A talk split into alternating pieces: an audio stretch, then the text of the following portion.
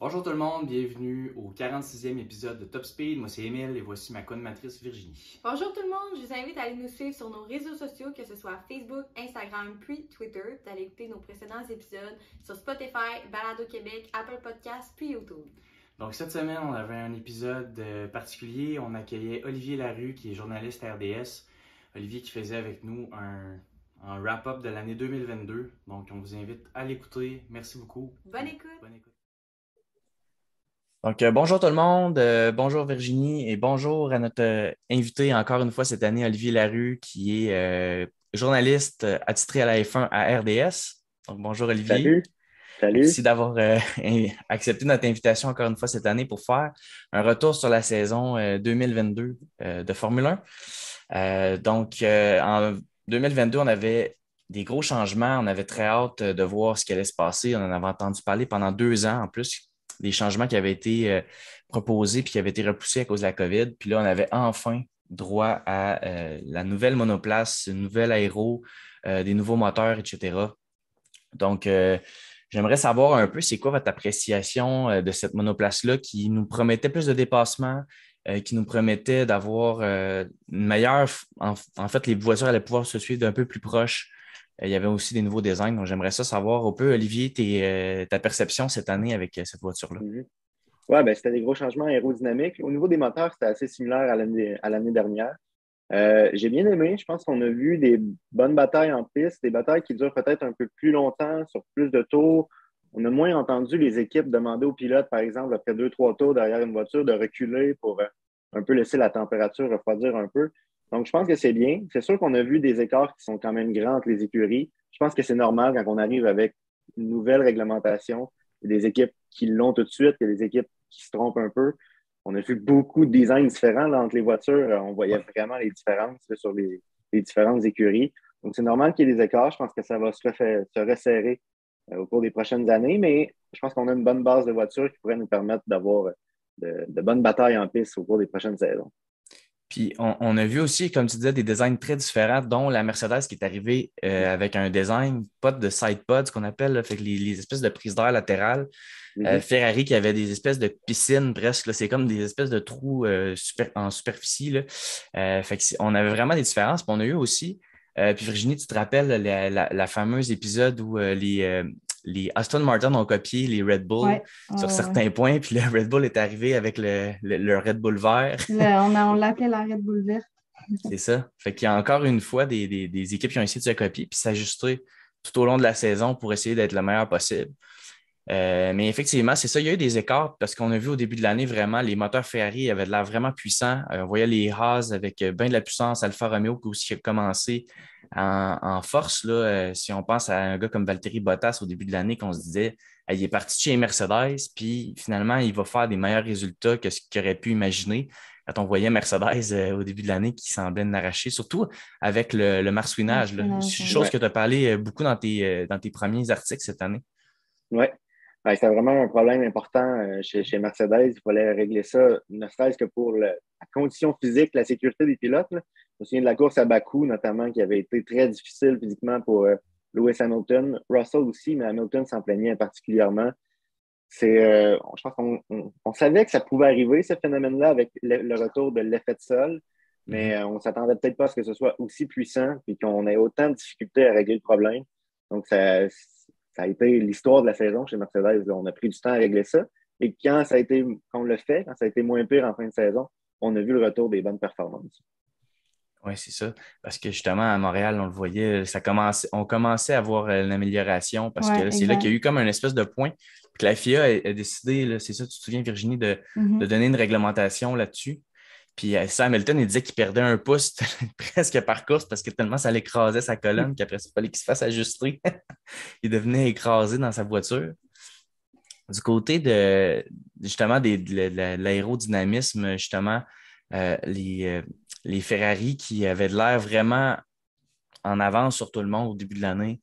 Puis ça s'est un peu détérioré. Ben, en fait, il y avait la puissance moteur aussi, là, mais au niveau de toute la performance en général de la voiture, euh, c'est un peu dommage ce qui s'est passé parce qu'on avait des bonnes euh, appréhensions de la voiture, puis à la fin, il n'était plus autant rapide euh, Mhm. qu'à la fin.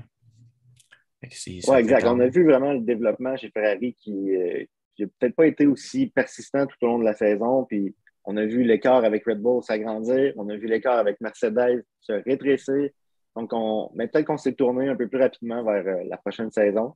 Je, souhaite que ça, ça, aille mieux pour Ferrari l'année prochaine, mais ça. On a vu vraiment une, voiture qui avait beaucoup de potentiel en début d'année, mais qui a perdu un peu de, sa vitesse, de son rythme, plus la saison avançait combiné avec quelques petites erreurs stratégiques tout au long de la saison. On va peut-être en parler plus tard.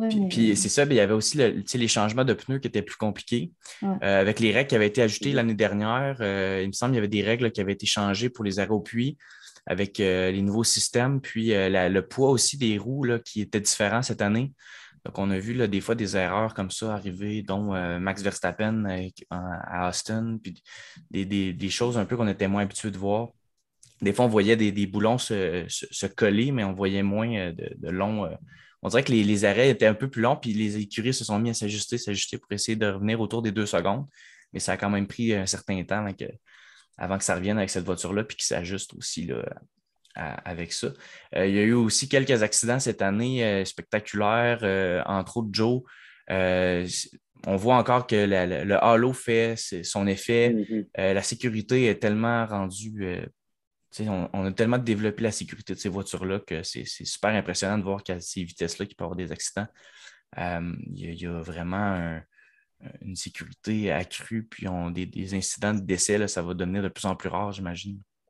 C'est impressionnant, mais il y, a, quand même des choses à retenir de cet accident-là parce que l'arceau de sécurité, le halo a fait le travail, mais l'arceau au-dessus de la tête du pilote, derrière lui, a cédé lors de cet accident-là. Il ne serait pas dû arriver. Donc, euh, il y a quand même des, leçons à retenir parce que oui, le halo a fait le travail, mais c'était peut-être pas au halo de le faire dans, cet incident-là. Donc, euh, il y a quand même un peu de travail à faire à ce niveau-là, mais heureusement, euh, Zos en est sorti sans blessure, puis on pourra analyser tout ça et apporter des ajustements pour que ce soit encore plus sécuritaire la prochaine fois. Oui, exactement. Euh, je vais arriver à mon sujet numéro 2, donc notre course favorite de l'année. Et je vais laisser Virginie commencer avec ça parce que euh, l'année, euh, Virginie veut parler d'une course qui s'est passée un peu plus à la fin de la saison, qui était vraiment spectaculaire, qui est la course du Brésil, Virginie, c'est ça? Oui, exact. Ben, je pense que le Brésil, c'est une course que tout le monde apprécie parce qu'il y a beaucoup de dépassements, puis beaucoup de possibilités de dépassement, en fait. Puis cette année, c'était le fun parce qu'on avait fait, il y avait la possibilité d'avoir une course sprint, fait que c'est ça, on l'a fait. Puis il s'est passé toutes sortes d'affaires dans tout le week-end, pour commencer par euh, la pole position de Kevin Magnussen qui était assez euh, inattendue. On ne s'attendait pas à ce qu'il euh, fasse un aussi bon résultat, mais ça a été causé par la pluie. Mais bref, son tour était quand même excellent. Sinon, ben, c'est un gros week-end pour George Russell en général, pour les Mercedes, mais surtout George.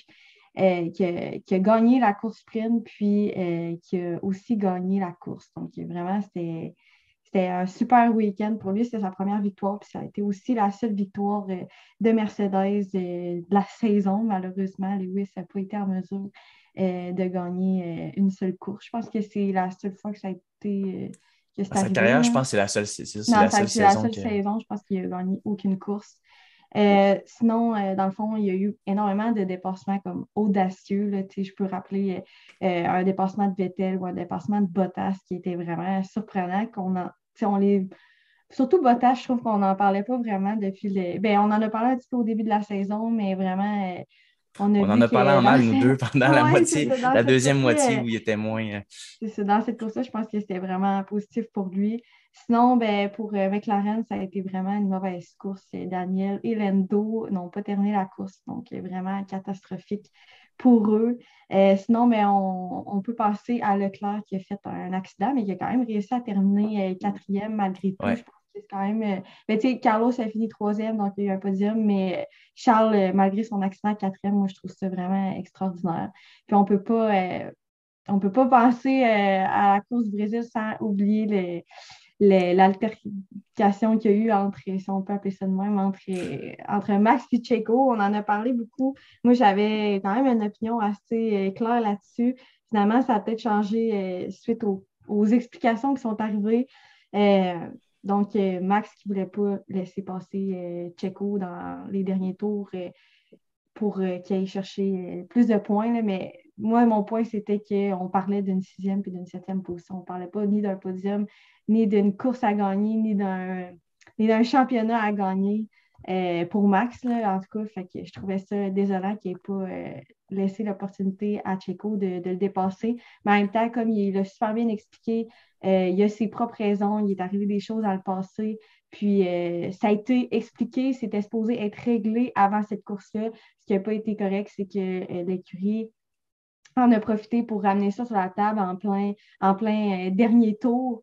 Puis euh, quand c'était supposé déjà être réglé, puis euh, ça a apporté plein de conséquences pour Max, pour son entourage à lui, puis même pour Checo, qui, qu'après, il y a des affaires qui ont sorti par rapport à lui, qui maintenant pourraient croire qu'il y a des affaires à se reprocher lui aussi. Donc, en tout cas, moi, je pense que c'est toute une grosse saga. Je trouve ça dommage que ça arrive en fin de saison parce que Max a eu une super bonne année. Puis, je pense que c'était une opportunité de, de prouver qu'il y avait le, pilotage pour gagner un, championnat des, pilotes, mais euh, ça a été un peu euh, floué à cause de cette, euh, cette péripétie qui est arrivée. Donc, c'était ma course préférée au Brésil. Il y en a plusieurs autres que j'ai super adorées, mais celle-là vraiment m'a marqué. Puis je pense que je vais m'en souvenir euh, pendant plusieurs années. C'est ça. Puis aussi le fait que les, les, personnes qui ne sont pas très fans de Formule 1 ou qui veulent rentrer dans le sport tranquillement, ils veulent se mettre à écouter ça de plus en plus. C'est le genre de course qui peut les faire accrocher. Euh, il y a des dépassements, il y a un nouveau pilote qui gagne, il y a du drama entre deux pilotes. Ça, c'est des choses que les fans de F1, on aime quand même. C'est pas long qu'on s'enflamme. Puis Virginie, tu l'avais déjà dit dans un de nos podcasts que c'est le seul sport qu'on a des réactions directes, euh, vocales, mhm. verbales des gens. Fait que ça, ça amène. À chaud, ouais. C'est ça. fait que ça peut créer des situations. Comme il disait, dans les, dans les autres sports, si on pense au hockey ou au baseball ou euh, même au basket, il n'y a pas personne qui a un micro au-dessus devant des joueurs. Des fois, il y en a un, là, un joueur, puis on attend des affaires. Exact, mais souvent, c'est pas autant intense que nous. On a accès aux communications entre euh, l'écurie et le pilote en plein pilotage à 300 km/h. Il y, a des affaires qui se disent, puis je pense que c'est prendre un pas de recul, puis pas tout prendre à la lettre de qu'est-ce qui est dit, puis d'essayer de comprendre aussi qu'il y a des situations qu'on ne connaît pas, il y a des, des, choses qui se disent à l'interne qu'on ne connaît pas non plus, ou des affaires qui sont arrivées. Puis les pilotes ont leur raison. Euh, c'est sûr que vu de l'extérieur, c'est normal pour le public de, s'enflammer un peu par rapport à ça parce que si on pense à tout ce que Checo a fait pour Max dans les dernières années par rapport à ses championnats, euh, on pensait peut-être que Max allait prendre cette opportunité-là qui lui coûtait rien, entre parenthèses, euh, pour lui redonner l'appareil à lui. Mais en même temps, je pense que si il ne l'a pas fait, c'est qu'il y a une raison. Est-ce qu'à nos yeux, cette raison est valable? Je pense que c'est difficile à dire parce qu'on ne connaît pas justement tout ce qui est à l'interne. on va en entendre parler encore longtemps parce que euh, avec l'arrivée de Daniel Ricciardo, le retour de Daniel Ricciardo chez Red Bull, j'ai l'impression que ce Grand Prix-là, on va en reparler. Euh, oui, c'est ça, j'entends, ben, pas des rumeurs, mais j'ai entendu plein de monde en parler que, que la place de Checo était à risque. Ben, pas à risque, mais pouvait, c'est ça, être un peu à risque vu qu'on ramenait euh, Daniel qui est un bon pilote et qui est habitué, ben, j'ai hâte de voir comment il va se réhabituer chez Red Bull. Mais s'il allait avoir des frictions euh, dans l'année suivante entre Checo et Max, est-ce que possiblement ben, Sergio pourrait être remplacé par Daniel ou comment, comment ça, ça allait se passer par rapport à ça. Donc, j'ai hâte de voir. Personnellement, j'aime beaucoup Checo. Je trouve qu'il fait du super de bon job dans sa position de, comme euh, un peu euh, gardien du champion, même si c'est une position qui est plate, mais en même temps, je pense qu'il l'a il accepté, puis euh, il, se donne corps et âme là-dedans. J'ai hâte de voir aussi si, si Daniel remplace Checo, est-ce qu'il va être aussi capable de faire ce rôle-là ou s'il va vouloir quand même essayer de pousser un peu plus pour aller gagner ses propres courses. On sait que Daniel est super compétitif, puis il n'a jamais voulu lâcher, puis il a toujours été là pour aller chercher des victoires plus facilement les championnats. Je pense pas que c'est possible euh, à court terme là, à ce niveau-là, mais quand même, j'ai hâte de voir euh, pour l'année prochaine, du moins, qu'est-ce qui va se passer entre, entre ce, nouveau triangle-là. Ouais. J'espère que tout va bien se passer quand même. C'est ça, c'est tôt pour en parler parce que pour l'instant, la situation est claire. C'est clairement Perez qui va appuyer Max Verstappen mm-hmm. l'année prochaine et Ricardo est pilote d'essai. Mais on connaît Red Bull. On sait à quel point ils aiment mettre de la pression sur le deuxième pilote. Je pense que la présence de Ricardo, c'est certain que ça va alimenter des rumeurs. Donc, euh, ça, sera, ça sera à suivre. C'est ça, ça sera toujours ça à suivre. Euh, toi, Olivier, ta course euh, préférée en 2022? moi, j'y vais d'un choix totalement chauvin et je m'en cache même pas. C'est le Grand Prix du Canada. Euh, bon, sportivement, ça a été une bonne course. Est-ce que ça a été la course de l'année? Probablement pas. Parce qu'on a vu quand même une séance de qualification marquée par l'appui, dans laquelle on a vu notamment Fernando Alonso prendre le deuxième rang. On a vu aussi Mick Schumacher connaître une bonne séance de qualification au Canada. On sait qu'on a toujours apprécié ou détesté, mais euh, le nom Schumacher n'a jamais laissé les partisans québécois indifférents. Donc, euh, ça, c'était vraiment une belle journée le samedi. Le dimanche, on a eu une bonne course aussi, une bonne lutte avec Verstappen et Sainz pour la victoire. Mais bon, pourquoi j'ai choisi le Grand Prix du Canada? C'est surtout parce qu'après deux ans d'absence, je pense que tout le monde était content de retrouver son Grand Prix à Montréal. Moi, personnellement, bien sûr, en tant que, journaliste qui couvre l'événement, j'étais hyper content d'y retourner. Professionnellement, c'est un beau défi. Personnellement, ça, fait du bien aussi. Mais je pense pour les partisans aussi euh, de, retrouver le Grand Prix à Montréal, j'ai l'impression, je n'ai pas de données scientifiques, c'est vraiment un feeling. J'ai l'impression qu'il y avait beaucoup de partisans qui étaient là pour la première fois cette année à Montréal. Je pense que la F1 gagne beaucoup en popularité ces dernières années. Notamment, on en parle souvent à cause de Netflix. Mm-hmm. Et là, j'ai l'impression qu'il y a beaucoup de personnes qui euh, ont appris à connaître la F1 au cours des dernières années. Et la F1 ne venait plus à Montréal en raison euh, de la pandémie, bien sûr. Donc, euh, c'était pour eux sans doute un premier contact avec le sport en vrai. Et je pense qu'une fois qu'on voit la puissance des voitures, la puissance des freinages, qu'on entend le son, je pense qu'on devient partisan pour la vie.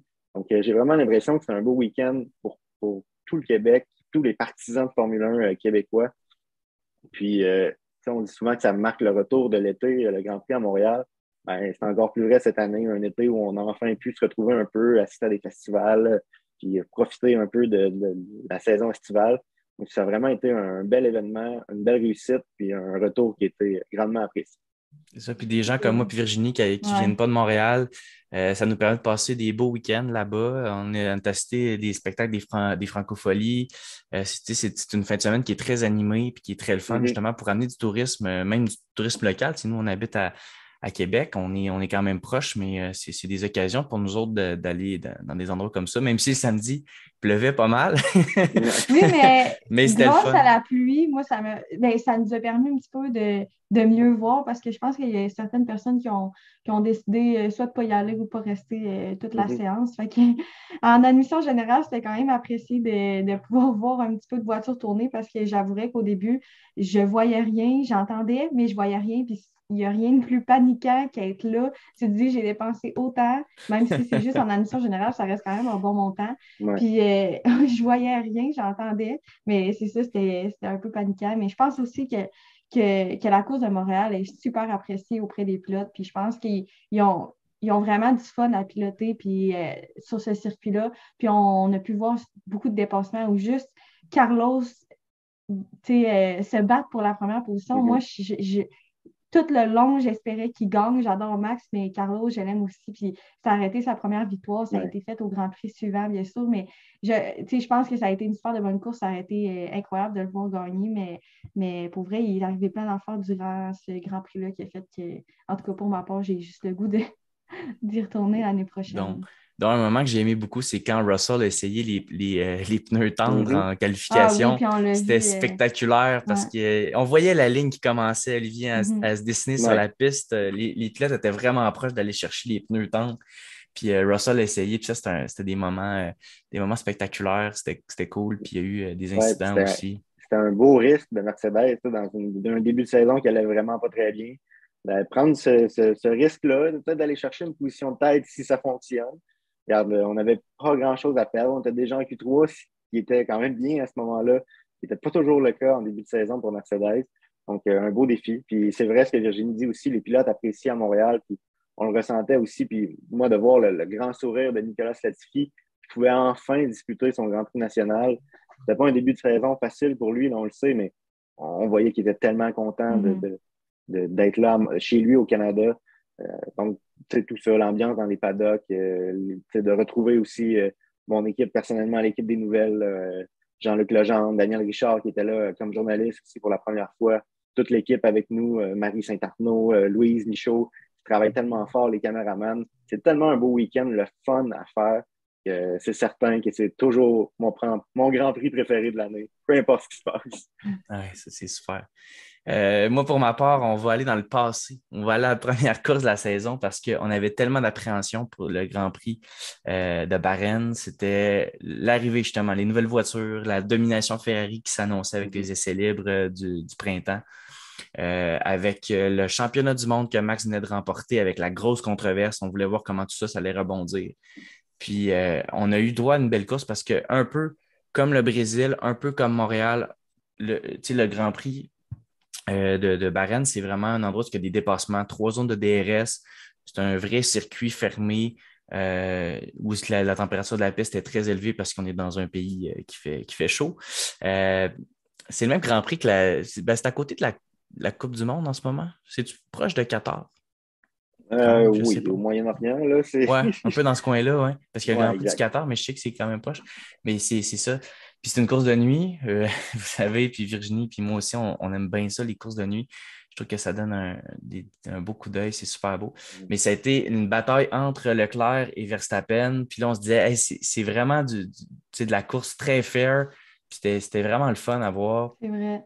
Vraiment aimé. Euh, en début de saison, on disait beaucoup que euh, entre les, ces deux pilotes-là, ben là, c'est sûr que la, euh, la compétition a diminué un peu entre les deux là, au courant de la, saison. Mais au début, il y avait beaucoup de batailles entre eux, de dépassement, puis de, on se demandait qui, allait terminer en premier. Mais on a toujours dit qu'entre Max et Charles, ça a toujours été euh, des dépassements euh, super corrects. Il n'y a pas eu clean, c'est ça, il n'y a pas eu d'accrochage. On ne ressentait pas. les, la pas la même rivalité qu'avec Hamilton. Hamilton, pourtant, mm c'est sûr que là, c'était la première course, oui, c'était rien qui était déterminé, mais on se battait quand même pour une première position autant que la première course de l'an passé. Et on ne ressentait pas cette tension-là. Fait que, non, c'est vrai, je m'en souviens qu'on avait parlé de ça. C'était vraiment une belle course. Puis euh, ça, a fini euh, positivement. C'est ça, mais ce pour les deux. Ben, non, ben, ce qui avait retenu l'attention, c'est qu'il y avait trois des quatre moteurs Red Bull qui avaient lâché. Euh, Verstappen au 55e tour à peu près. Puis euh, Perez, à toute fin, s'était fait dépasser par Hamilton dans le virage 1. Il avait comme flippé, puis son moteur s'était complètement arrêté. Et là, c'est là qu'on avait des, doutes sur le moteur parce que le Red Bull avait un nouveau moteur. C'est eux qui s'occupaient maintenant du développement. Je sais qu'il y avait encore des gars d'Honda qui étaient employé euh, là pour quand même faire du soutien. Mais c'était la première année, fait qu'on avait quand même un doute sur le moteur Red Bull, mais qui avait été très puissant toute la, toute la course, mais qui avait lâché à la fin. Puis après ça, ben, ils ont eu l'année qu'on connaît. Euh, mais je me, ça a été euh, une belle première course. Ça avait été super serré avec plein de dépassements. Fait que ça avait été. j'ai une question maintenant pour vous. Là. si on reprend, on fait un retour en arrière l'année passée, avec tous les changements des, de la voiture, vous pensez, pensez-vous que ça allait donner ces résultats-là en termes d'écurie? moi, je pensais que Red Bull allait se planter complètement. Mercedes allait être super bon. Finalement, ça a été un peu l'inverse. Est-ce que vous aviez le même, euh, la même perception que moi ou vous étiez plus. Euh, moi, j'avoue que je, porte beaucoup en respect Adrian Newey. Je pense que c'est probablement le plus grand ingénieur de l'histoire de la Formule 1, ou du moins un des très, très bons j'ai beaucoup de difficultés à parier contre lui. Donc, mm-hmm. surtout quand c'était des changements, surtout aérodynamiques, je m'attendais à voir Red Bull quand même assez performant cette année. Euh, j'espérais que ce soit le cas aussi pour Ferrari parce que je me disais qu'on a probablement profité des dernières années très difficiles et tout misé sur cette année-ci pour profiter justement des changements. C'est ce qu'on a fait aussi d'ailleurs. On avait une très bonne voiture chez Ferrari cette année. Donc, ça m'a plus ou moins surpris. C'est sûr que Mercedes on s'attendait peut-être pas à ce que ce soit aussi pire en début de saison. C'était vraiment, vraiment compliqué. Euh, mais tu sais, ça reste des écuries à, grandes ressources. Oui, il y a le plafond sur les dépenses, mais ça reste quand même des équipes qui ont, qui ont profité de, beaucoup de ressources au, cours des dernières années pour se préparer pour, pour l'année 2022. J'étais pas vraiment surpris. Euh, j'étais plus surpris de voir l'écart envers les écuries de milieu de peloton que je pensais que ces écuries-là, comme Alpine, comme McLaren, mhm. allaient pouvoir rétrécir le corps et essayer de, se rapprocher, ce qui n'a pas vraiment été le cas. C'est plus ça qui me surprend personnellement. Ça a été plus à l'arrière, vraiment, le, le, bas bas peloton. Il n'y a pas eu d'équipe à zéro point. Encore, tu sais, Williams, c'était pas loin. Mais euh, on dirait que mais l'écart, effectivement, moi, je m'attendais vraiment à ce que l'écart soit plus serré, surtout avec les courses, les premières courses de la saison. Euh, on voyait Haas, justement, Alfa Romeo. On a vu Albon avoir des bons résultats. On a vu une couple de choses se passer qui nous donnaient des indicateurs qui allait porter raison vraiment à la monoplace, la nouvelle, qui allait plus, ça allait un peu plus serré, mais on a vu que les grosses écuries ont pris leur envol, puis Mercedes, ben, quand ils ont eu l'occasion puis commencé à travailler sur la voiture, on les a vus monter puis monter dans, le mm. classement avec deux pilotes euh, exceptionnels. ça a été. Euh, c'est ça que je En tout cas, j'espérais plus que ce soit un peu plus serré, puis peut-être que les prochaines années, ça va être comme ça, mais mm. on verra bien. Et là, j'arrive à la question euh, de l'année, puis je vais commencer parce que c'est un peu facile. Mais euh, moi, ça va être Max Verstappen, euh, champion du monde pour une deuxième fois consécutive. Euh, cette fois-là, avec un peu moins de. Il y a eu encore un peu de drama autour de, Verstappen, tout le temps un peu. Il a gagné avec un, un abandon de quelqu'un, puis une pénalité qui était un peu. C'est tout le temps des choses comme ça, mais il a gagné quand même. Il devait rester cinq courses peut-être à la saison. Quatre de mémoire. Quatre, c'est ça. il, y a, il, y a, vraiment une grosse marge d'avance. fini au, il a gagné 68% des courses. Il y a autant de septième position que de deuxième position qui est, de une, si je ne me trompe pas. Fait que ça a été vraiment une belle saison. Euh, huit pauses, sept qui a pu profiter à cause de sa pénalité en Belgique. Mais euh, c'est vraiment une saison incroyable pour Max Verstappen qui est allé montrer sa domination, euh, battu le record de, de victoires en une saison. C'est sûr que pas le pourcentage, mais le nombre. Puis là, en 22 événements, c'est quand même des saisons qui sont un petit peu plus longues, mais il a quand même euh, réussi à gagner 15 courses, ce qui n'est pas facile. Euh, il livre la marchandise course après course. Il pilote comme un champion du monde. On l'a vu vraiment évoluer au cours des dernières années. Il prend de l'âge, il prend de l'assurance. Euh, il, est vraiment excellent. Puis, des fois, on se dit est-ce que les, records justement de Schumacher étaient battables? Ben là, Lewis Hamilton l'a fait. Puis est-ce que Verstappen peut aussi arriver à aller chercher des records à la Lewis Hamilton? L'avenir va nous le dire. Il est dans une bonne équipe, il est dans une bonne situation. Euh, j'ai l'impression qu'il a la rage de gagner. On le voit quand il, se fait demander de, dépasser ou quand, il est dans une course un peu serrée avec quelqu'un. Euh, il va prendre des chances. C'est un gars qui aime ça. Euh, il aime le risque et la vitesse, mais c'est un, pilote qui est beau à voir aller. Est-ce qu'il y a une personnalité parfaite? Ben non, mais c'est le fun parce qu'il va créer des, des situations, des articles, des, podcasts, il va créer toutes sortes de situations.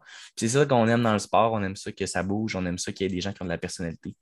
Mais euh, Max, il a vraiment, euh, pour moi, eu une année euh, spectaculaire, incroyable de, ce que j'ai vu en Formule 1 en termes de mm-hmm. contrôle. C'était très bien. Toi, Virginie, ton pilote cette année? Pour moi, ben, c'est Lendo euh, Norris. Euh, on sait déjà que je l'aime beaucoup, mais je ne choisis pas euh, pour sa beauté, ni pas parce que j'ai un goût particulier pour lui. C'est vraiment juste parce que je trouve qu'il a quand même eu une excellente saison. Donc, il est terminé septième, oui, mais il est quand même le meilleur pilote là, si on enlève Red Bull, Ferrari et Mercedes. Donc, c'est comme le premier pilote des écuries de, de mm. deuxième ordre. Euh, c'est aussi le seul pilote qui a eu un podium. Euh, donc, encore là, si on enlève Red Bull, Ferrari et Mercedes, je trouve qu'il a eu une super bonne saison. Euh, il a encore été là pour compenser les difficultés un peu de, Ricardo. J'ai hâte de le voir l'année prochaine avec Piastri. J'ai vraiment hâte de voir comment ça va se passer niveau comportement, niveau amitié, parce qu'on sait que Lendo, il y a eu une grosse amitié avec Carlos. Après ça, ben, ça, a, ça a super bien été euh, niveau amitié avec euh, Ricardo. Donc, j'ai hâte de voir avec, euh, avec Piastri qu'est-ce que ça va être, deux jeunes pilotes, un qu'on sait qui va rentrer déjà un peu en choisissant, en décidant, en prenant ses propres décisions, comme on a pu, euh, on, a pu le voir avec euh, l'histoire de Alpine puis McLaren. Mais pour ce qui est de Lando, je pense qu'il y a eu une super bonne saison. On, a vu qu'il y a eu des bons pilotages. Encore une fois, je suis déçue qu'il n'ait pas, euh, pas gagné de course cette année. Je l'espère encore pour l'année prochaine. Je suis sûre que ça va arriver quand même bientôt. Mais je suis vraiment contente de son pilotage. Exactement. Toi, Olivier, ton pilote cette année? Ben, moi, j'y vais du côté euh, de George Russell. On en a parlé un peu tantôt quand on parlait du Grand Prix du Brésil. On le sait, ben, justement, on parle un peu de McLaren. Arriver dans une nouvelle écurie, c'est pas toujours facile. Ça demande un peu d'adaptation. On l'a vu avec Ricardo. On l'a vu avec beaucoup d'autres pilotes aussi au, cours des dernières années. Et là, George Russell lui arrive dans une écurie de pointe avec la pression que ça amène, avec une toute nouvelle voiture et aux côtés d'un septuple champion du monde. Donc, la pression était là. Il a vraiment bien répondu. On lui a donné le surnom, avant c'était Mr. Saturday chez Williams en raison de ses performances en qualification. Cette année, on a parlé de Mr. Consistency.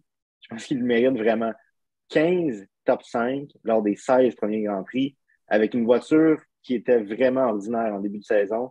Moi, je trouve ça vraiment incroyable. Ça, veut dire, bon, c'est sûr que ça parle aussi de la fiabilité de la voiture, mais pas d'accrochage, pas de, de, trop grande. Puis, la Mercedes était un peu imprévisible, surtout en début de saison.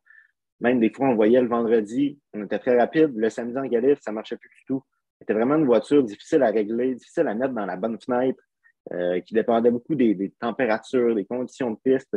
Et malgré tout ça, il a quand même fait 15 top 5 lors des 16 premières courses. C'est vraiment, euh, vraiment impressionnant, cette, statistique-là. Sinon, ben, c'est le seul pilote qui ne fait pas partie de Red Bull ou de Ferrari qui a gagné une course cette année. Louis n'a pas été capable de le faire. Je pense que on avait quelques courses de plus au calendrier, il serait probablement arrivé. Mais euh, quand même, euh, il a battu au point euh, Hamilton. Je pense que c'est 35 points devant Hamilton quand même. Il a terminé devant Carlos Sainz avec une Ferrari qui était bien plus performante, moins fiable, OK, mais quand même. Et à 30 points, quand même, c'est pas si loin de Perez chez Red Bull. Donc vraiment, il a, il, a, su tirer le maximum de la voiture. Ça, je pense que personne ne peut lui reprocher ça. Ce que j'ai bien aimé de lui aussi, c'est sa communication avec l'équipe et ça m'a surpris euh, pour un pilote qui vient d'arriver au sein d'une très grande équipe. On l'entend souvent à la radio proposer des solutions. Ah, est-ce qu'on reste plus longtemps en piste parce qu'un tel vient de s'arrêter déjà? Euh, est-ce qu'on opte peut-être pour ces pneus-là plutôt que ceux-là? Il est vraiment capable, il, est conscient de ce qui se passe autour de lui. Il a vraiment une bonne compréhension de la course. Il est déjà capable de bien communiquer avec son équipe, de leur proposer des solutions, que parfois Mercedes euh, accepte, parfois non, ça c'est correct. Au bout du compte, c'est eux qui ont toutes les données puis qui ont le portrait global de la course. Mais déjà, d'être capable d'avoir cette, cette communication-là, je trouve ça vraiment bien de sa part. Ce qui reste à améliorer, son petit point qui me déçoit un peu, c'est sa gestion dans des batailles. On l'a vu souvent impliqué dans des accrochages qui, étaient peut-être à l'origine. Je pense à Perez en Autriche. Euh, il y a eu un petit accrochage avec Mick Schumacher à Singapour. Carlos Sainz à Aston. Donc, il y a quelques incidents comme ça où parfois, il, bon, il joue peut-être un petit peu trop du coude ou il ne semble pas toujours conscient de l'espace qu'il laisse à son adversaire. Mais ça, ça va venir avec le temps. Je suis convaincu que euh, ça fait partie de l'apprentissage d'un jeune pilote. Donc, c'est rien à, s'inquiéter vraiment pour Russell. Donc, une très, très bonne année pour lui. C'est ça. Puis, on, on, avait déjà vu son tempérament avec l'incident avec Bottas il y a deux ans qui t'avait donné un coup sur le casque. C'est un gars bien émotif quand il a pleuré avec ses. Quand il y a des bons résultats, il est très émotif, c'est un gars. Fait mm-hmm. justement, peut-être qu'en piste, quand il sent qu'il a besoin de son espace, il va être un peu plus. Il va, conduire un peu plus avec de la hargne pour essayer d'entrer à l'espace, justement, comme tu dis. Il n'est peut-être pas conscient que ça va créer un accrochage, mais il veut tellement qu'il va, il va, il va tenter des affaires. Mais c'est un gars qui est super beau à voir évoluer. Euh, on avait hâte de le voir gagner. Virginie, nous autres, on a parlé beaucoup mm. cette année. C'est un qu'on avait hâte de voir évoluer avec une écurie, ce qu'il méritait. Il a, fait son temps avec, avec Williams. L'année passée, je me souviens qu'on avait beaucoup discuté aussi de comment ça allait se passer euh, avec, euh, avec Hamilton, ses niveaux coéquipiers et tout. Puis je pense qu'il a été super professionnel là-dedans. Il, a fait ce qu'il avait à faire sans nécessairement nuire à Hamilton ou quoi que ce soit, ou vouloir se battre avec. Ou, euh, mhm. Vraiment, ça a été super professionnel. Puis, euh, non, pour vrai, euh, ça m'a surpris à quel point c'était quasiment parfait sur toute la ligne pour un, nouveau pilote dans une, dans une écurie comme ça à côté d'un champion comme Hamilton. C'est excellent. Un sujet qu'on entend parler ces temps-ci, c'est la, la, la, durée de la saison. On est rendu, on avait 22 courses cette année. L'an prochain, est-ce qu'on va être à 24 ou 23? 24 euh, si on garde le Grand Prix de Chine, qui est. Euh, on ne sait pas trop selon les, règles sanitaires en Chine. Mais pour l'instant, il y en a 24 au Grand Prix. C'est ça. Puisque oui, tu sais, moi, je suis super d'accord. On va ajouter une course aux États-Unis. Les États-Unis vont devenir un espèce d'endroit stratégique aussi avec l'ajout d'un pilote américain. Mais, euh, tu sais, la, saison est longue. Puis quand on voit des incidents, je trouve que Verstappen, en fait, quand il a eu gagné, on dirait que là, ça, ça, à devenir un peu long. Euh, on, sait déjà qui, gagne d'avance. On était chanceux qu'il y ait une bataille pour la deuxième place. Euh, mais des fois, on a le temps un peu de, se dire là, tout est joué d'avance. Est-ce que mm-hmm. c'est trop long? Est-ce qu'il faudrait revoir ça? Mais dans un sens, on a le temps aussi. Puis, le, en fait, ton point tout à l'heure avec Hamilton, il, est intéressant parce que c'est le fun aussi de pouvoir voir les écuries se développer, puis de, passer d'être meilleur en meilleur, puis de voir des pilotes qu'au début de l'année, a de la difficulté, puis qu'à la fin, ils sont capables de gagner. Euh, qu'est-ce que vous pensez, vous autres, de, la durée de la saison? Est-ce qu'à un moment donné, il va falloir. Euh, Virginie, qu'est-ce que tu en penses? Ben, moi, je pense que 22, 23 courses, je pense que c'est bien, justement, comme tu dis, on a le temps de voir l'évolution. Puis, ça, ça, je pense que ça dépend de chaque année. Il y a eu des années où le pilote euh, champion a été déterminé super d'avance, tandis que d'autres non. Euh, je pense qu'avec la voiture qu'on est en train de développer en général, avec les années, je pense que ça va quand même se rapprocher au niveau des, des, résultats. Fait que je, pense que c'est bien de, mettre ça comme ça. Moi, ce qui me chicotait plus, c'était comment, comment le voyagement était fait. Je trouve qu'on on part en Europe, on vient en Amérique, on fait des, des voyagements de même que je trouvais que ça avait comme pas de sens. J'étais comme, mais ça, on pourrait mieux optimiser ça, mais ça n'a pas vraiment euh, rapport avec la question. Mais moi, c'était plus à ce niveau-là que je trouvais que on s'en va aux États-Unis, puis on s'en va en Amérique du Sud, puis on s'en va en Asie, etc. On essaie d'être un peu partout dans le monde, mais on dirait que la, gestion était comme. Mais, au niveau des courses, euh, je pense que 22, 23 courses, euh, je n'irais pas vraiment plus que ça. Peut-être s'il y a plus d'écuries ou euh, si on ajoute une équipe ou deux pilotes, peut-être, mais je, pense qu'on a un bon chiffre, on atteint un bon chiffre. Moi, si c'était juste de moi, en tant que partisan de Formule 1, ils pourraient en avoir chaque fin de semaine, comme du NASCAR, ouais. j'avais aucun problème avec ça. Je pense pas que ça change grand-chose au niveau sportif, dans le sens où on avait des saisons un peu plus courtes avant, puis Michael Schumacher dominait, puis il gagnait quand même avec plusieurs grands prix à faire, parce qu'il y a moins de temps aux autres pour le rattraper de toute façon. Ça, ça, ça s'égale un peu. Pour moi, la vraie question, et ce à quoi il faut penser le plus, c'est les écuries, les membres du personnel, Mm. C'est eux qui voyagent chaque semaine. On pense que c'est très glamour, la F1, mais ça ne l'est pas tant que ça, dans le sens où c'est des gens qui sont toujours dans leur valise, qui sont toujours loin de leur famille. Et pour ça, je pense qu'il faut il faut pas augmenter trop. on pourrait réduire à 20. Je pense qu'une vingtaine de Grands Prix, c'est suffisant. Tu sais, je faisais une blague avec le NASCAR qui, qui, qui, a des courses chaque fin de semaine, mais c'est toujours aux États-Unis. On ne voyage pas comme on le fait en Formule 1 je pense que c'est ça qu'il faut penser en premier, c'est de s'assurer que les gens qui ont une passion pour la Formule 1 puis qui décident de, travailler dans ce domaine-là et de, faire ça de leur vie, mais ils veulent quand même avoir une vie sociale, ils veulent voir leur famille, ils veulent avoir des enfants, il faut penser à eux. Puis plus on ajoute de Grands Prix, plus c'est difficile. Tu parlais du voyagement, mais tu sais, on veut, veut devenir carboneutre en 2030 en F1.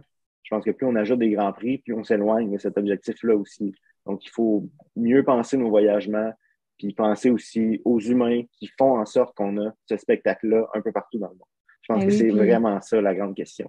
J'avais lu que les, euh, tout le monde les, qui, travaille là-dedans, ils voyagent en classe euh, économique, là, en, en, même place que tout le monde. C'est pas comme ils sont pas mieux traités ou quoi que ce soit. C'est quand même dans le cadre de leur, travail. Ils sont tout le temps des avions dans les, les, les décalages horaires. Moi, ça, me fait capoter comment c'est difficile sur le corps de s'adapter puis de puis, tu sais, c'est de semaine en semaine. le dimanche, à la course, mais tu sais, le jeudi, il faut que tu sois rendu à l'endroit suivant, puis il faut que tu sois comme capable, apte à travailler. c'est fou tout ce qui se passe. Puis, un, euh, niveau, un niveau top, un niveau supérieur. C'est ça, exactement. C'est un sport. Puis même autant pour les mécanos, pour tout le monde, je veux dire, c'est super euh, physique comme travail. On parle beaucoup des pilotes, mais il y, y, en a, y, y a des milliers de personnes derrière ça. Puis euh, c'est super physique. fait que je pense que moi aussi, je suis extrêmement d'accord avec ça. À, Montréal, on avait le Grand Prix de Bakou la semaine avant. Je me souviens, juste devant nous, dans la salle de presse, il y avait des journalistes de France. Et euh, le vendredi, ils étaient épuisés, ils étaient sur le décalage horaire, ils avaient juste envie de retourner à l'hôtel dormir. Si on continue d'ajouter des grands prix comme ça, pour tout le monde, c'est difficile. Pour tout le monde, ça devient lourd. Puis ben, ça peut peut-être enlever le goût à des gens de travailler dans, dans ce domaine-là. Parce qu'à un moment donné, oui, c'est le fun, c'est un beau trip, mais faire ça pendant 10, 15, 20 ans de ta vie, toujours voyager, toujours être dans les valises, ça peut vraiment devenir, euh, ça peut devenir lourd pour, pour ces personnes-là. Puis ce point-là va amener à la transition à mon prochain, euh, ma prochaine question que j'avais, mais c'est les, départs pour l'année prochaine. Puis on va commencer avec Sébastien Vettel, qui ça, c'est un des points qui a amené. Euh, en fait, c'est pour améliorer sa qualité de vie parce qu'il est tout le temps, il y a des jeunes enfants. Euh, il a évoqué ce point-là dans sa conférence, en fait, dans son annonce. Euh, puis ça, c'est quelqu'un qui va nous manquer énormément dans le sport. Puis est-ce que si ça avait été mieux géré, il aurait duré une an, un an ou deux de plus, trois ans de plus? Euh, peut-être, mais lui il a décidé de choisir sa vie personnelle en dépit de sa, vie de, pilote. Donc, on a quelques pilotes qui partent l'an prochain. J'aimerais ça entendre vos, c'est certain, il y a des pilotes. Il y a aussi euh, Mattia Binotto qui, quitte euh, Ferrari, qu'on vient de tout juste de savoir, mais euh, il y a quand même un gros départ avec Sébastien Vettel l'année prochaine qui va laisser un, vide en F1. Virginie, mais, moi, au début, au début, je n'étais pas, pas palmée, si je peux dire ça de moi, mais plus on apprend à connaître Vettel, je pense, plus on s'attache, il est super attachant, puis il y, a, des opinions très fortes, mais toujours dans le bon sens, on peut dire ça comme ça. Puis euh, je pense qu'il était là pour faire bouger les choses, puis justement, il était quelqu'un qui prenait la parole par rapport à des affaires comme ça. Puis euh, je pense que ça va être un gros morceau qui va partir parce que justement, je le sentais comme un leader auprès des autres. Puis on le voit beaucoup avec Schumacher, que il, il, le prend sous son aile, puis euh, ben là, c'est sûr que il part aussi, c'est plate, mais, dans le sens qu'il prenait beaucoup son aile, puis euh, il agissait un peu, c'était comme le, papa de tout le monde. Il y en a beaucoup qui ont dit que, dont Daniel Ricciardo qui disait, euh, tu sais, je, l'ai appelé pour euh, juste discuter d'une petite affaire qui allait durer quelques minutes, puis finalement, l'appel a duré une heure et demie de temps. Tu sais, il était vraiment là pour les pilotes, puis peu importe leur demande, peu importe qu'est-ce qu'il y avait à parler, il était, il présent pour eux. Puis même si au final, les pilotes sont tous en compétition, puis la compétition est très serrée, puis ils ne sont pas beaucoup entre eux, il était quand même présent là pour eux parce que c'est des humains avant la course. Puis euh, non, je trouve qu'il est super humain, puis euh, euh, il a des bonnes valeurs, puis je pense que ça va être quelqu'un qui, va, vraiment manquer à, la F1, autant au niveau pilotage. Il y, a, il y a eu des super de courses, quatre quatre championnats de gagner, puis toujours de manière euh, super correcte, clean aussi. Puis, euh, donc, pour vrai, moi, ça va être, euh, c'est vraiment désolant. Lewis, il a dit dans une conférence de presse, il dit, je suis sûre que tu vas revenir. J'ai pas le feeling que Vettel va revenir. Moi, je pense qu'il a, fait une croix. Je pense que c'était super réfléchi comme, comme décision. Je pense qu'il y a d'autres projets. Il y a sa famille avec qui il veut se rapprocher. Euh, puis comme on dit, c'est difficile d'avoir une vie de famille. La F1, c'est vraiment pas propice à avoir une, vie de famille euh, normale comme on connaît. Euh, je pense que lui, il est rendu à un point où il a le goût de vivre ça, il y a d'autres projets, il y a d'autres choses en tête. je pense aussi qu'il il pense qu'il a réalisé tout ce qu'il avait à réaliser en F1. Donc, je n'ai pas l'impression, pour ma part, qu'il va, va revenir un peu comme Alonso l'a fait. Je pense qu'Alonso, il, était parti plus un peu, euh, on sentait qu'il n'avait pas fini tout ce qu'il voulait accomplir. Puis, euh, mais c'est sûr que je suis déçue qu'il parte, mais je pense qu'il il va accomplir plein d'autres belles choses. Moi, je suis assez convaincu qu'on va le revoir en Formule 1. Ah Peut-être probablement pas comme pilote, pas comme pilote, mais c'est vraiment un amoureux de la F1. Je suis sûr qu'on va le revoir peut-être dans 5 ans, dans 10 ans. Je pense qu'il va profiter un peu de la, vie avec ses enfants, va peut-être aller faire quelques courses dans d'autres disciplines mais je suis convaincu que la F1 va, revoir Sébastien Vettel. Je ne sais pas, c'est comme directeur d'équipe, comme euh, chef de, de, la réglementation, euh, comme je ne sais pas, il va faire quoi, mais je suis convaincu que la F1 va réussir à, ramener Vettel parce qu'il aime vraiment cette discipline-là, c'est un passionné. Puis je, suis convaincu qu'il va trouver une façon de d'amener sa contribution à la Formule 1 d'une autre façon dans, quelques années. Euh, peut-être, voilà. Je, l'espère. Ben, je l'espère parce que justement, il y a vraiment des, bonnes valeurs, puis je pense qu'il peut apporter beaucoup à la F1. Fait que j'espère aussi qu'il va s'impliquer là-dedans parce qu'il était parti sur une bonne lancée. Puis c'est sûr qu'on voit d'autres pilotes comme euh, George aussi qui a des bonnes valeurs, puis qu'il veut faire bouger certaines choses. Puis je pense qu'il agit comme modèle, puis ça serait important mm. qu'il reste, qu'il garde un pied dans la F1, peu importe de quelle manière. Oui, c'est ça. Le, départ, c'est ça, on a eu Mick Schumacher qui est parti. C'est un petit back pour lui. C'est un, peu décevant. Euh, j'aimerais savoir, Olivier, un peu ton opinion par rapport à ça parce que c'est quelque chose que pendant la saison, on le voit en développement. Il semblait s'améliorer, mais euh, Haas a décidé de laisser partir pour aller chercher un vétéran, Nico Hülkenberg. On avait une écurie avec deux recrues l'année passée, puis on se ramasse avec deux vétérans, deux vieux de la vieille euh, avec cette écurie-là. Euh, je sais qu'ils veulent voir évoluer leur voiture, ils veulent avoir des pilotes expérimentés pour être capables d'aller chercher ça. Euh, c'est quoi ton opinion un peu sur le départ de Mick? Ça m'a surpris personnellement. C'est pas si, j'étais directeur d'équipe, je suis pas certain que j'aurais fait ce changement-là. En même temps, j'ai peut-être pas toutes les données, notamment financières. Je pense que c'est surtout ça la question dans ce cas-là. Je pense que Mick Schumacher, on était un peu euh, exaspéré de ces accidents, parfois violents, qui coûtaient très cher à l'équipe. Nico Hülkenberg devrait coûter moins cher en termes d'accidents. C'est un pilote qui est assez constant, mais je pense qu'il y a un petit peu plus de potentiel dans le cas de Mick. Ben, de toute façon, il est, plus jeune. Je croyais vraiment en milieu de saison qu'il avait trouvé son rythme, Schumacher. Il y a eu une bonne séquence qui commençait à Montréal, à Silverstone, en France. Il avait vraiment connu euh, quelques bons week-ends. Je pensais qu'il. J'avais même fait un article là-dessus disant je pense qu'on commence à avoir l'éclosion de Mick Schumacher. Je dois avouer que ça ne s'est pas vraiment concrétisé en fin de saison. Parfois un peu par sa faute, parfois pas vraiment. Il y a eu des mauvaises stratégies, un peu de. On a vu Haas vraiment réduire le rythme en fin de saison aussi, le perdre un peu de, du rythme que l'écurie avait. Je, suis d'accord qu'il n'a peut-être pas assez impressionné. C'est un, une business qui est sévère, la Formule 1. Il faut aller chercher des résultats rapidement. Mais en même temps, si on l'avait remplacé par un jeune pilote qu'on pense qu'il a peut-être plus de potentiel, j'aurais compris, puis j'aurais dit peut-être que Mick, il, aurait besoin en montrer plus cette année. Mais là, de ramener Hülkenberg, qui a toujours été un bon pilote, mais qui n'a jamais été capable de passer à un autre niveau. On dit souvent qu'il n'a pas eu sa chance avec des, grandes équipes. C'est vrai, mais en même temps, il n'était jamais vraiment avec des mauvaises équipes non plus. il a toujours été avec des équipes qui étaient quatrième, cinquième au classement des constructeurs, qui étaient il aurait pu aller chercher quelques résultats ici et là. Donc, euh, j'ai hâte de voir. Euh, en, plus que ces deux pilotes, Magnussen et Hülkenberg, qui ne s'entendent pas du tout, ça me surprend aussi qu'on prenne cette décision-là. On sait qu'il y a vraiment une grande rivalité entre les deux.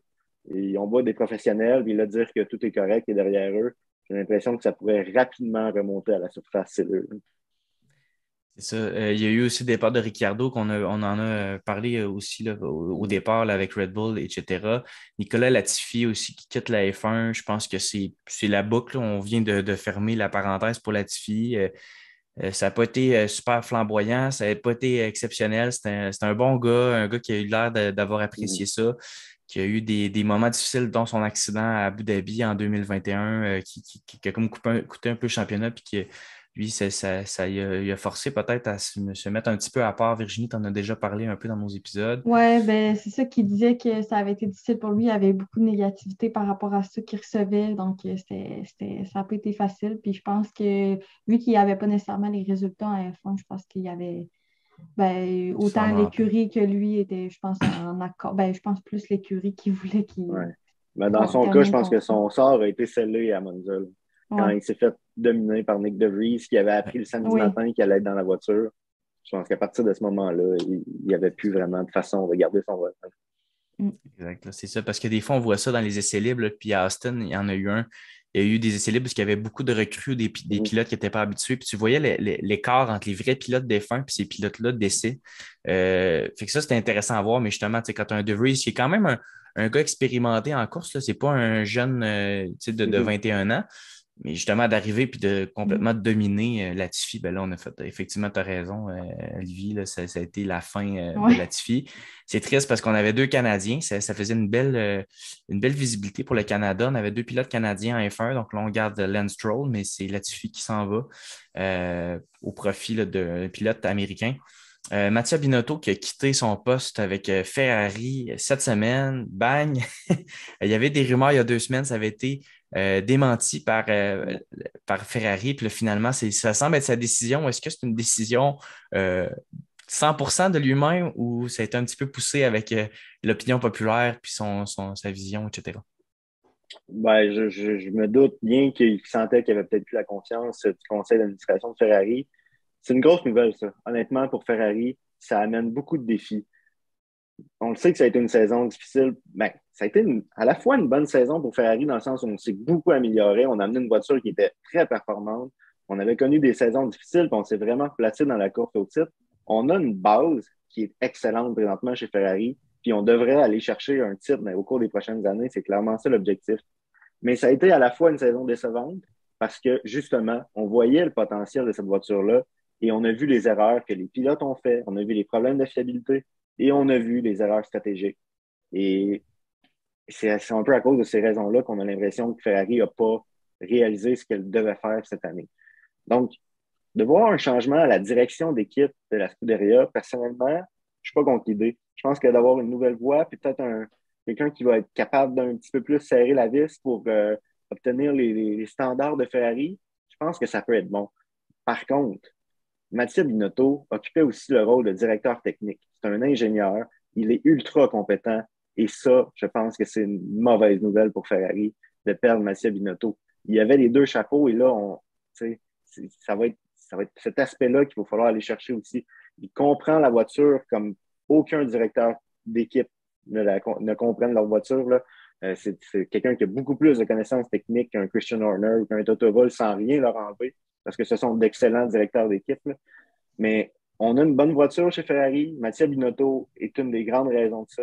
Et là, j'ai hâte de voir comment on va être capable d'exploiter cette voiture-là avec un nouveau, euh, un nouveau staff et beaucoup de changements au sein du personnel. C'est vraiment, je trouve ça vraiment intéressant de voir qu'est-ce que ça va amener chez Ferrari. Puis est-ce que ça pourrait même prendre un pas de recul pour revenir un petit peu plus tard? J'ai hâte de voir, mais il y aura beaucoup de pression au sein de la Scuderia pour ceux qui vont remplacer euh, Mathieu Binotto. Est-ce qu'ils vont être portés à aller chercher quelqu'un de la famille Ferrari? Je sais que Frédéric Vasseur est tout le temps dans les discussions, mais est-ce qu'ils vont aller chercher un Italien? Est-ce que, c'est, est, que tu penses que c'est ça qui va se passer? Ou... Je, je, préfère ne pas trop m'avancer là-dessus. Non, c'est ça, on ne sait pas. Frédéric Vasseur, c'est le nom qui, qui ressort le plus présentement. Je pense que c'est un bon candidat. Je ne serais pas surpris que ce soit justement parce qu'il portait plusieurs chapeaux, Mathieu Binotto, que ce soit plusieurs personnes. De toute façon, je ne crois pas que ça va être le seul changement de toute façon au sein du, personnel de Ferrari. Donc, euh, mais j'attends de voir un peu qu'est-ce qui va se décider euh, par rapport à ça. Effectivement, je pense que c'est vraiment un gros changement. Là. Ça fait vraiment longtemps qu'il est dans l'écurie. Je pense qu'il y a vraiment une grande maîtrise de la voiture. Puis puis même au niveau de la direction, même si c'est vrai qu'un changement peut être rafraîchissant, mais tout ce qui vient autour aussi, c'est quand même une grosse décision. Et j'ai vraiment hâte de voir moi aussi qu'est-ce que ça va être l'année prochaine. Puis je me dis, mais peut-être que ça va être décisif, euh, soit que ça va mieux, soit que ça va pire. Fait que j'ai hâte de voir. Hmm. Dans son euh, cas, je, voulais en parler aussi un peu, là, mais il y a sa fameuse citation. Il faut faire attention parfois à ce qu'on dit aux médias par exemple, John Hardman du Canada cette semaine. Mais quand il a dit après le Grand Prix de France qu'il n'y avait aucune raison que Ferrari ne remporte pas les dix derniers Grands Prix de la saison, ça, c'est une citation qui va assurément suivre. Et dans ces dix Grands Prix-là, il n'y en a pas gagné sept, il n'y en a pas gagné cinq, ils en ont gagné zéro. Puis là, c'est difficile après ça d'aller voir le conseil d'administration de Ferrari, d'aller voir les grands patrons, puis de leur dire Je suis l'homme de la situation. Ben, es l'homme de la situation, tu as dit qu'il n'y avait aucune raison de ne pas remporter les dix derniers Grands Prix, tu n'en as remporté aucun. je pense que là, le, manque de confiance, ou il y a peut-être quelque chose qui s'est brisé par rapport à ça. Puis malheureusement, je, comprends ce qu'il voulait dire. Il voulait remonter l'esprit des troupes après un Grand Prix qui avait été difficile en raison de l'accident de Leclerc. Mais c'est certain qu'on allait revenir sur cette citation-là. Et le constat est clair. Ils n'en ont remporté aucune. Mm-hmm c'est ça. Je vais faire une mini parenthèse avant qu'on pose l'autre question. Euh, Audi qui va entrer en F1 dans quelques années. Ça a été annoncé cette année avec Sauber. Euh, est-ce que ça, c'est plaisant parce que on va, ils veulent créer un, moteur. On va avoir vraiment un. Parce qu'en ce moment, en Formule 1, il y a comme quatre moteurs ou cinq, là, quatre pour euh, toutes les, voitures. Là, ça, va être intéressant de voir une, marque de voiture comme ça arriver. tu vois ça comment, toi, Olivier? Ben, je pense que c'est une excellente nouvelle. C'est un grand nom du sport automobile ce que j'ai hâte de voir, ce que j'espère, c'est que c'est un engagement à long terme, qu'on est là pour rester en Formule 1. Ce qui me fait peur un peu, c'est que c'est pas facile d'obtenir des résultats en F1. On le voit au cours des dernières années. regardez Honda qui sont arrivés en 2015, ils ont remporté leur titre en 2021. Puis là, justement, on était sur le bord de quitter. Euh, on, a laissé ça à Red Bull, mais c'est encore Honda qui gère. Et là, on pense qu'on est peut-être de retour on s'est peut-être retiré un petit peu trop vite finalement du côté d'Honda quand on voit le succès qu'ils ont maintenant. Mais ça a pris du temps. Ça a pris, euh, chez McLaren, c'était une catastrophe, on se souvient, là, euh, avec Fernando Alonso qui n'hésitait même pas à critiquer Honda de façon très claire et très publiquement.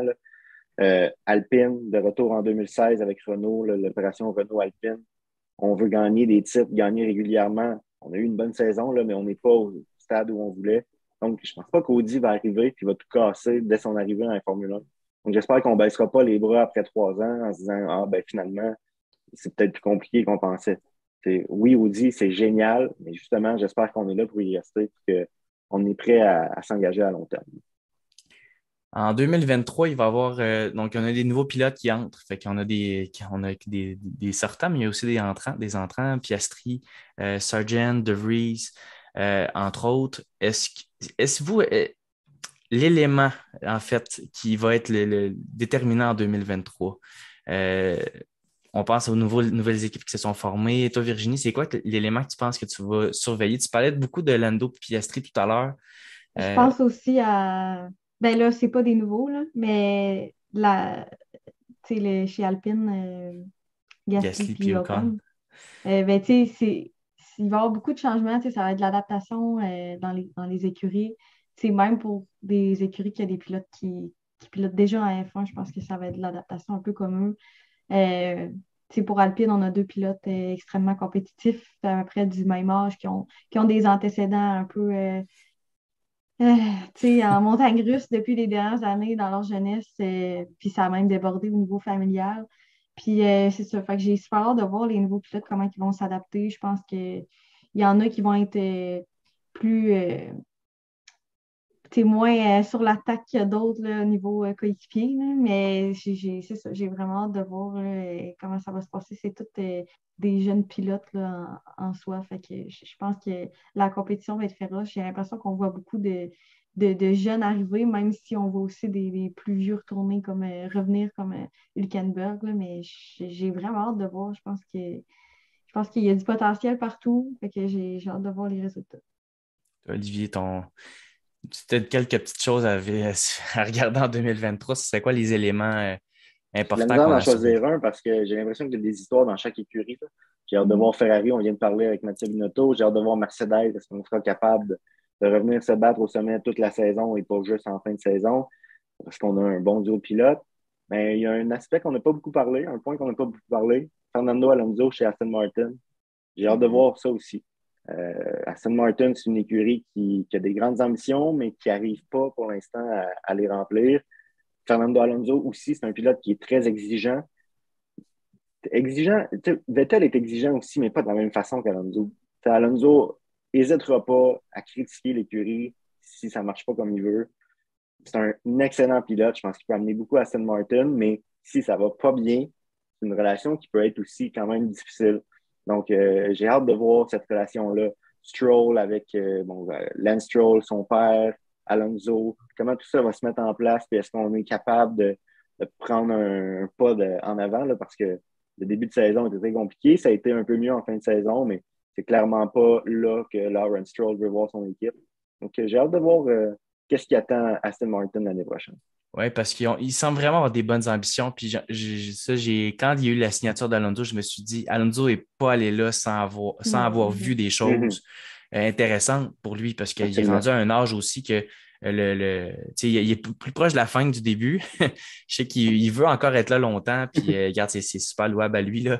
Mais il a dû voir des choses intéressantes. Ce n'est pas le dernier des venus. Là. Alonso, c'est un double champion du monde, un des pilotes les plus titrés en l'histoire de la course automobile. C'est un, c'est une vedette internationale dans son pays et tout ça. Fait que c'est un gars qui veut pas aller se planter à quelque part. Il, a fait le tour des écuries, mais là, quand il a vu l'opportunité d'aller là, euh, j'ai vraiment hâte de voir aussi. C'est vrai que ce que tu apportes, c'est bien parce que. Puis, il a, vu le potentiel à court terme aussi. Comme tu dis, il ne reste pas euh, énormément d'années. Le, le, potentiel qu'il a vu chez Aston Martin, c'est un potentiel qui, qui est sur le point d'être réalisé, d'arriver. Moi aussi, j'ai hâte, ça en dit long. Peut-être qu'il y a des choses qu'on ne connaît pas qui, qui se font euh, par la porte en arrière et chez Aston Martin, des décisions qui font que dans les prochaines années, c'est là que ça va déboucher pour eux. Fait que je pense que moi aussi, je suis d'accord que s'il a pris cette décision-là, c'est parce qu'il y a quelque chose qui va arriver bientôt. Je leur souhaite parce que ça fait depuis qu'ils sont arrivés, qu'on espère euh, les voir euh, compétitionner contre les, les, meilleures écuries en haut. Puis euh, j'ai justement hâte de voir cette voiture-là compétitive avec deux pilotes qui peuvent gagner les courses. On sait qu'ils sont en train de construire une usine vraiment à la fine mm. pointe de la technologie avec une soufflerie qui va, qui va faire qui n'aura rien à envier aux grandes équipes, mais pas encore finalisé cette usine-là. On ne sentira pas les effets de cette année, peut-être même pas en 2024. Là. Donc, euh, c'est ça, Alonso, soit il voit vraiment qu'il va rester longtemps à F1, qu'il va en profiter de cette, nouvelle usine-là, mais comme tu dis, il s'attend à des résultats bien avant ça, puis dès l'année prochaine. Donc, euh, ce sera vraiment intéressant de voir comment ça se dessine chez Aston Martin. C'est ça. Donc, la, saison, donc la saison morte qui commence. Et on a encore une centaine de jours à faire avant euh, le début de la saison prochaine avec euh, justement des jeunes qui arrivent. Euh, un pilote, le retour d'un pilote américain depuis 2015. Il me semble c'était Alexander Rossi qui était le dernier pilote américain en 2015. avec la série, comme tu disais, Drive to Survive, on voit des nouveaux, des nouvelles personnes qui se mettent à aimer ça. On voit des, jeunes commencer à adhérer au sport. le marché américain qui se développe avec une, trois courses maintenant aux États-Unis. Ouais, le Grand Prix de Vegas, euh, je pense qu'on va mettre le paquet, ça va être spectaculaire. Ah oui, ça va être avec le, showcase qu'ils ont fait. J'ai vraiment hâte de voir ça. Euh, est-ce que tu es déjà allé, toi, Olivier, à Vegas? Non. Non, moi, je, suis allé, là, puis juste d'imaginer comment ça va être, ça va être. Ceux qui vont dans leur hôtel pour voir ça passer, ça va être incroyable. Moi, Virginie, on a regardé, hein, Virginie, puis finalement, ben, il faudrait vendre euh, quelque chose pour y aller. un rein chacun. Ouais, un rein chacun. Il y en a qui n'en ont pas deux non plus, fait que c'est cool. pas de nous, là, mais. fait que merci beaucoup, Olivier, euh, de t'être euh, joint à nous pour cet épisode-là. C'était un grand plaisir, tout le temps le fun de lire tes articles, de te suivre sur les médias sociaux, euh, ton, ton Twitter, les articles que tu écris. C'est le fun, puis c'est un, un, marché qui est en développement. On voit qu'il y a de plus en plus de journalistes, qui, puis de plus en plus de, de gens dans les médias qui en parlent. La communauté s'agrandit au cours des, des, dernières années. On dirait qu'il y avait eu un, je me souviens, moi, quand j'étais super jeune, moi, j'ai 30 ans, là, puis j'étais jeune, puis il y avait l'effet Villeneuve vraiment quand j'étais jeune. Puis après ça, ça l'a redescendu un petit peu. Mm-hmm. Puis là, on est en train de revoir un peu une espèce de, d'énergie remontée. Euh, fait que c'est vraiment le fun à voir avec euh, les, médias sociaux aujourd'hui, puis la, qualité du spectacle de la F1, pas, seulement ce qui se passe sur la piste, mais l'accès aux caméras, les F1 TV, euh, les couvertures que les réseaux en font, les, séries de télévision, c'est vraiment le fun de voir ce sport-là évoluer. fait qu'on espère que ça va continuer de s'augmenter au cours des On voit vraiment l'effet Liberty Media. Quand ils ont acheté la Formule 1 pour la rendre plus accessible, là, euh, on est en plein dedans. Et mm-hmm. ça fonctionne bien. C'est ça. C'était comme euh, avant, c'était juste réservé à une élite particulière. Puis là, on est rendu qu'on est quasiment embarqué dans les, dans les pilotes dans leur quotidien. c'est vraiment intéressant. Fait que merci beaucoup. Merci à Virginie. Euh, nous, on vous, on vous refait des épisodes bientôt. Puis on vous remercie de nous suivre, de continuer à nous écrire sur nos réseaux sociaux.